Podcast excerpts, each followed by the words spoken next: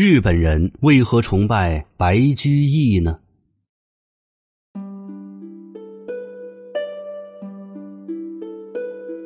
唐朝一个璀璨的朝代，涌现出了一大批才华横溢的杰出诗人，如李白、杜甫、李商隐、杜牧等。但是在众多的唐代诗人当中，若要问哪位的诗词在日本最受欢迎，那只有一个人无出其右，便是白居易。白居易的诗歌在日本有多受欢迎呢？在当时的日本朝鲜，他的诗风靡大街小巷，脍炙人口。在当时日本为数不多的所出版的书籍当中，仅白居易一人的作品便达到九十九册。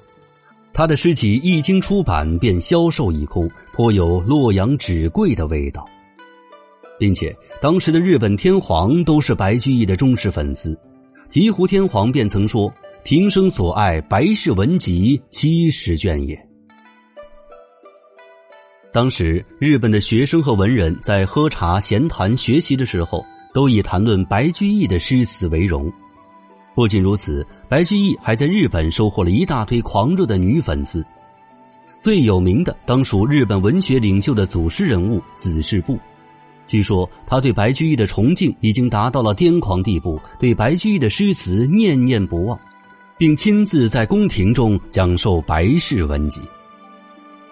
后来，深受白居易文学熏陶的他，创造了世界上第一部长篇小说《源氏物语》。那么，这问题就来了：日本人为什么会喜爱唐诗？又为什么在那么多顶级的诗人当中，偏偏独爱白居易呢？首先，这和白居易所处的时代息息相关。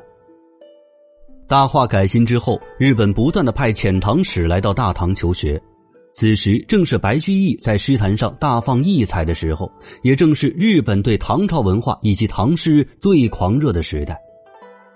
也就是说，白居易在他所处时代的诗坛是独领风骚，而日本也恰好在这个时期大量的学习了中国的诗词文化。再加上白居易自己也喜欢将自己的诗文收录成册，变成文集出版，所以这白居易的诗词便顺理成章的在日本走红了。看过电影《妖猫传》的朋友应该对这一时代有所了解。除了这个因素之外，白居易的诗词能够风靡日本，还有一个很重要的原因，那便是白居易的诗作本身。和唐代的其他诗人相比，白居易的诗词最大的特点就是通俗易懂。相信大家都背过白居易的名篇《琵琶行》，以他的开头为例：“浔阳江头夜送客，枫叶荻花秋瑟瑟。主人下马客在船，举酒欲饮无管弦。”相信并不要太多的古文基础，也能够理解这其中的含义。而这样的诗作风格，在刚刚接触汉文化的日本人看来，作为入门学习，简直是再合适不过了。所以说，白居易在日本的成功，既是因为碰巧赶上了那个时代，又恰好他的诗词风格实在是太适合成为流行单品了。这两者的共同加持，便成就了白居易在日本的地位。最后考一考大家吧，在不查百度的情况之下，你能写出白居易的一首诗吗？欢迎写在下方的评论区，我看看各位到底小学毕业了没有。